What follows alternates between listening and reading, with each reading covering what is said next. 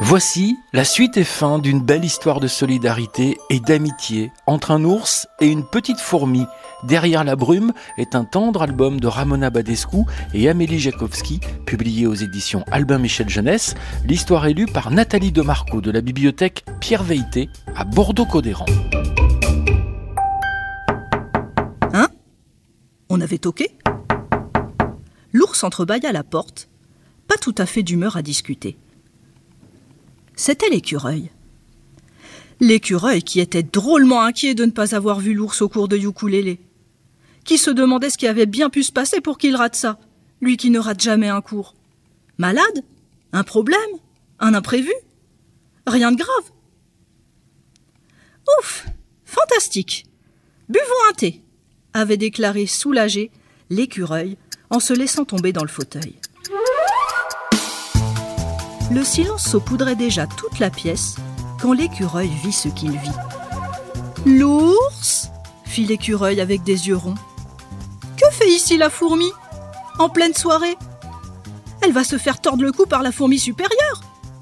Une fourmi hors de la fourmilière La nuit C'est la punition assurée. D'abord, elle est là depuis ce matin. Ensuite, elle a déjà le cou tordu. Et si elle ne l'a pas, c'est plutôt moi qui vais le lui tordre un long silence plana. Elle m'est rentrée dedans ce matin. Une vraie tornade. Depuis, elle est là, comme ça, toute momolle. Elle t'est rentrée dedans ici Sur ton canapé? L'écureuil avait bondi, furieux, de son fauteuil, et regardait maintenant l'ours droit dans les yeux. J'y suis pour rien, je t'assure. L'ours? Que fait-on quand on renverse quelqu'un? C'est elle qui m'a renversé. L'ours Quelle est la première chose à faire? Hmm. Voir si le quelqu'un qui a essayé de vous renverser sans succès et du coup s'est renversé lui-même respire. Elle respire. Oui, bon. Et après? L'écureuil regardait avec insistance l'ours. Docteur Aïe? Ah non. Écoute, j'ai des souvenirs affreux de Docteur Aïe.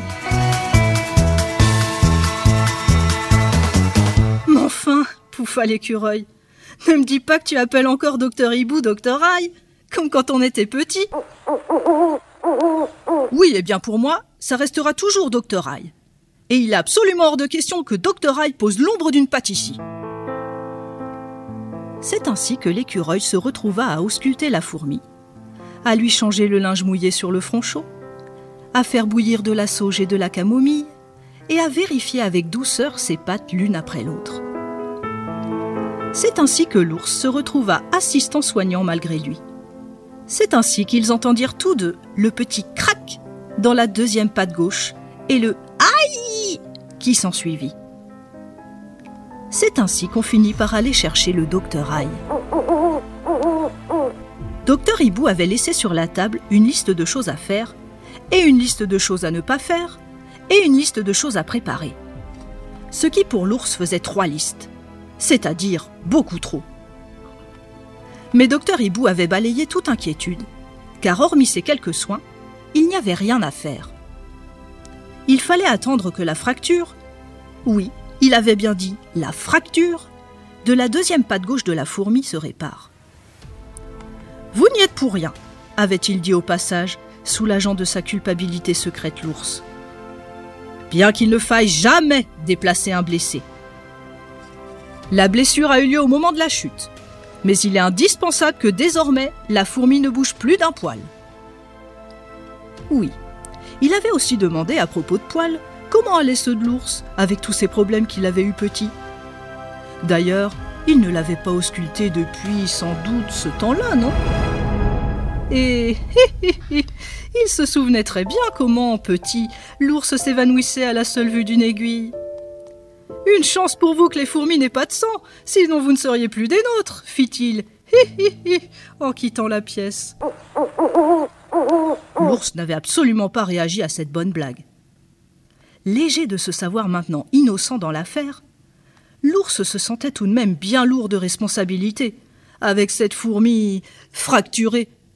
Il ne faut absolument pas qu'elle bouge avant que je ne l'ai revue, avait insisté docteur Hibou, en tendant un paquet de feuilles d'eucalyptus à l'ours. Les pansements, donc. Un jeu d'enfant pour vous. Et maintenant que l'écureuil était parti remettre le certificat d'absence à la fourmilière, que la fourmi ne s'était toujours pas réveillée, que Docteur Aille était reparti veiller dans son arbre de nuit, et que la lune éclairait de toute sa rondeur la forêt, l'ours allait enfin pouvoir dormir dans son fauteuil à fleurs. Quelle chance se dit-il, regardant d'un œil son lit douillet, de l'autre la fourmi enveloppée dans ses feuilles d'eucalyptus. Il prit deux couvertures, une pour la fourmi, une pour lui, et s'enfonça grognon dans le fauteuil. Il éteignit la lampe. Mais dans le noir tombé brusquement sur la tanière, les yeux de l'ours restaient ouverts. Des questions se bousculaient en vrac. Des pensées se suivaient à la queue leu sans qu'il puisse les interrompre. Un rapport? La reine? Le sous-sol. 881 Il essayait pourtant de dormir, mais n'y parvenait pas. 881 Le sous-sol. La reine. Un rapport. Essayait. Encore. Sur le côté. Le sous-sol. 881 Un rapport. La reine. De l'autre côté. Un rapport 881 Il ralluma. Dans la nuit maintenant éclairée, l'ours vit, posé fixement sur lui, deux yeux brillants. Qu'est-ce que je fais ici hum, Je me le demande, grogna l'ours. Je suis désolé, je dois partir, et plus vite que ça. Je suis en retard pour travailler. D'ailleurs, vous le savez très bien, il vous est interdit d'inviter ou d'héberger des fourmis un jour qui n'est pas dimanche, dit d'une voix ferme la fourmi, qui tentait de toutes ses forces de se lever. Mais elle se rendit vite compte qu'il lui était impossible de faire le moindre effort, enroulée comme elle l'était dans ses feuilles d'eucalyptus. Sa patte lui sembla une pierre, son corps un rocher. Elle ne sentait rien. Ne bouge surtout pas, la fourmi. Docteur Aibou, fourcha l'ours, Docteur Hibou l'interdit absolument. Et que je sache, même les fourmis ne travaillent pas la nuit. La nuit? Reprit stupéfaite la fourmi. Je dois absolument réintégrer la fourmilière, sans quoi? Sans quoi? Reprit avec une trop grande curiosité l'ours. Mais il sentit aussitôt qu'il ne pouvait ramasser comme ça ce bout de phrase échappé de la conversation, qu'il lui fallait prendre des gants. Sans quoi? Rien, pardon, je dois simplement réintégrer d'urgence la fourmilière. Aidez-moi, je vous en prie. Alors écoute-moi bien, la fourmi. S'il y a une chose qui ne m'amuse pas du tout, c'est de jouer au garde-malade. Il allait rajouter l'histoire de la tornade, des excuses, du cours de ukulélé. Mais en regardant le visage froissé d'inquiétude de la fourmi, il comprit que tout ça était à mille lieues de ce qu'elle semblait traverser. Il se ressaisit. Enfin, J'adore cependant préparer du thym au miel. Alors on va plutôt faire ça et discuter un peu. Il se releva d'un bond, alla faire chanter la bouilloire dans la cuisine.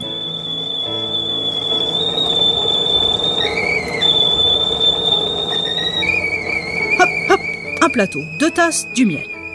Il était presque d'humeur à chantonner lui-même. Hop, il était déjà de retour auprès de la fourmi.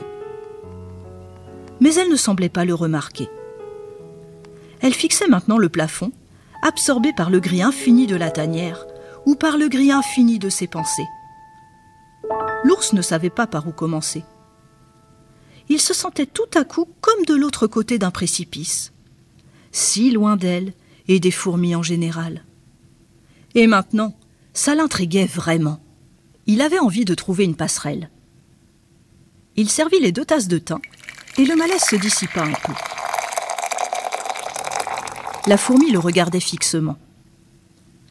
Je ne sais pas quoi faire. Je ne me suis jamais retrouvée dans cette situation. Et je ne connais personne qui s'y soit retrouvé non plus.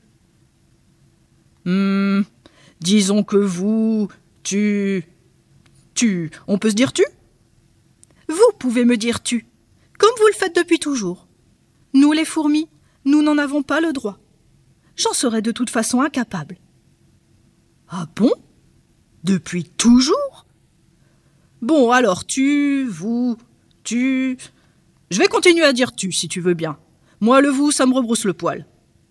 Tu, donc, es blessé. Tu ne peux pas bouger. Tu n'as pas le choix. Ça ne dépend pas de toi. Et personne ne peut te le reprocher. Vous ne connaissez pas la fourmi supérieure Je dois réintégrer la fourmilière, département infirmerie. De toute façon, je crois bien que je suis morte. Mais non, tu vois bien, tu parles. La fourmi et l'ours rirent d'un seul rire. Mais la fourmi ne sembla pas pour autant rassurée. Vous ne comprenez pas. Dans la fourmilière, il y a des règles. Quiconque n'obéit pas à ces règles. Le sous-sol dit l'ours, prudent mais rapide, comme on franchit un pont au-dessus d'un précipice. Comment le savez-vous? Je. Je. balbutia l'ours, pris au dépourvu. Je m'intéresse aux fourmis. La fourmi n'en revenait pas. Elle était certaine que, hors de la fourmilière, personne n'en connaissait le fonctionnement. Surtout pas l'ours qui. Depuis quand l'ours s'intéressait-il aux fourmis? Qui avait bien pu lui en parler? L'écureuil est en ce moment même en train d'apporter le certificat d'absence à la fourmilière. T'inquiète pas. Mais comment ne pas s'inquiéter quand on est une fourmi? Quand on a une place à tenir à la fourmilière et dans les ateliers? Quand on a tant de travail à faire Et que rien n'avance bien sans nous Quand on fait partie d'une chaîne Et que dans une chaîne, si une seule maille manque, alors... Alors... On ne peut même pas imaginer.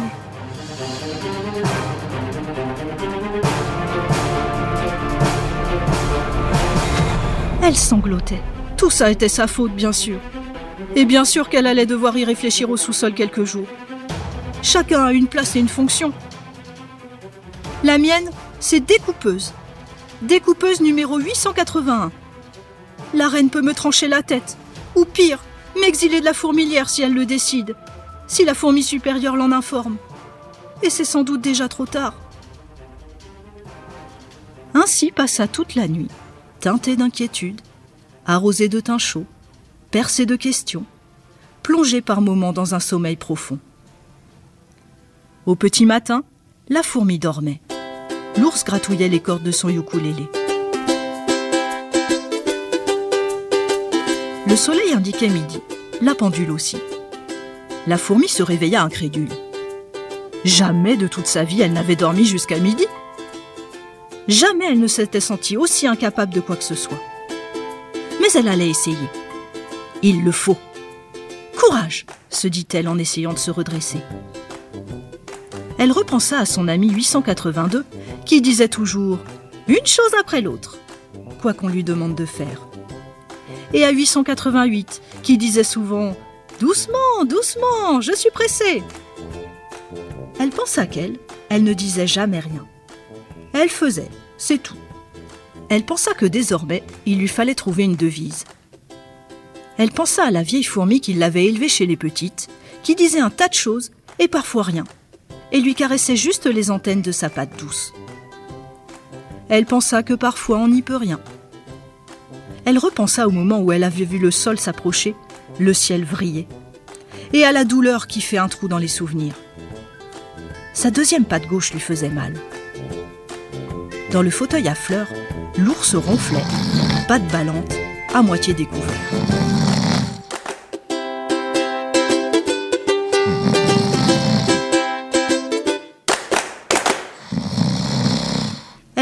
Profondément, agita une patte, une autre, encore une. Au moins trois étaient encore solidement accrochées. Avec trois pattes, on peut déjà faire beaucoup, se dit-elle pour elle-même et elle se sortit des feuilles d'eucalyptus. Quand l'ours ouvrit un œil, bâilla, s'étira, rebâilla.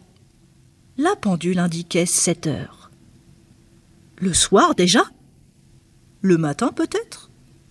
Ah, il avait perdu le fil. Quel jour sommes-nous déjà?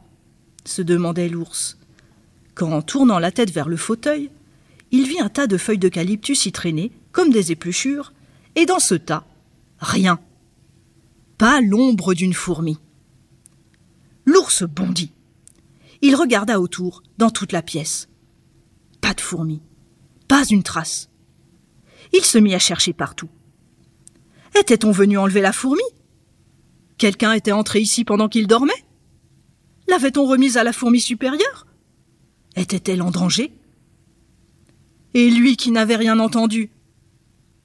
Son inquiétude allait grandissant. Et si elle avait raison? Si chez les fourmis, c'était vraiment grave? Mais peut-on avoir le droit de se... Mais peut-on ne pas avoir le droit de se blesser? Enfin, c'est idiot. Ça peut arriver à n'importe qui. Ça arrive à n'importe qui. Et il entra dans la cuisine. Il glissa aussitôt sur le sol mouillé, comme on glisse sur une peau quelconque, et se rattrapa tout juste à un torchon, fort heureusement à sa place. Il n'en crut pas ses yeux.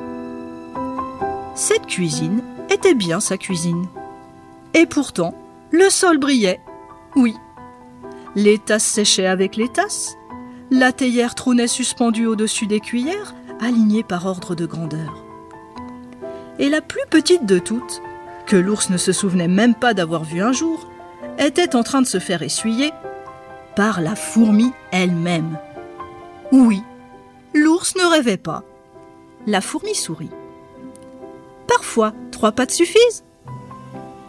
L'ours ne sut pas quoi répondre si ce n'est qu'il avait eu une frousse terrible. Et puis d'abord, qu'est-ce que c'est que ce bazar? On est dans une cuisine, pas dans un musée. La fourmi sembla ennuyée. Tu dois reposer ta patte, pas ranger ma cuisine. Que va dire docteur? Docteur Hibou a dit que c'était très bien. Ma patte se répare à grande vitesse. Il est venu avec l'écureuil pendant que tu dormais. Il a refait une lettre à la fourmilière. Je peux prendre mon temps et je le prends si tu veux bien. Et l'ours voulut bien, oui, que la fourmi fasse un thé, qu'elle rassemble une ou deux choses éparpillées dans cette cuisine, qu'ils préparent ensemble un gâteau au miel, à partager avec l'écureuil, quand il serait de retour de la fourmilière. Bien sûr qu'il voulait bien refaire les pansements d'eucalyptus et mettre la bouilloire à chauffer. L'ours ne dit rien quant au tu, qui le désignait maintenant comme il ne dit rien de l'heureuse surprise qu'allaient être ces trois jours de printemps avec fourmis sur canapé. Mais son ukulélé le disait très bien.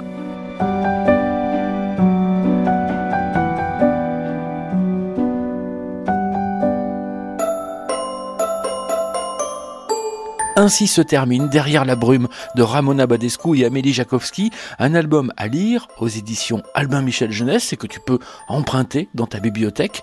L'histoire est élue par Nathalie Demarco de la bibliothèque Pierre Veilleté à Bordeaux-Codéran.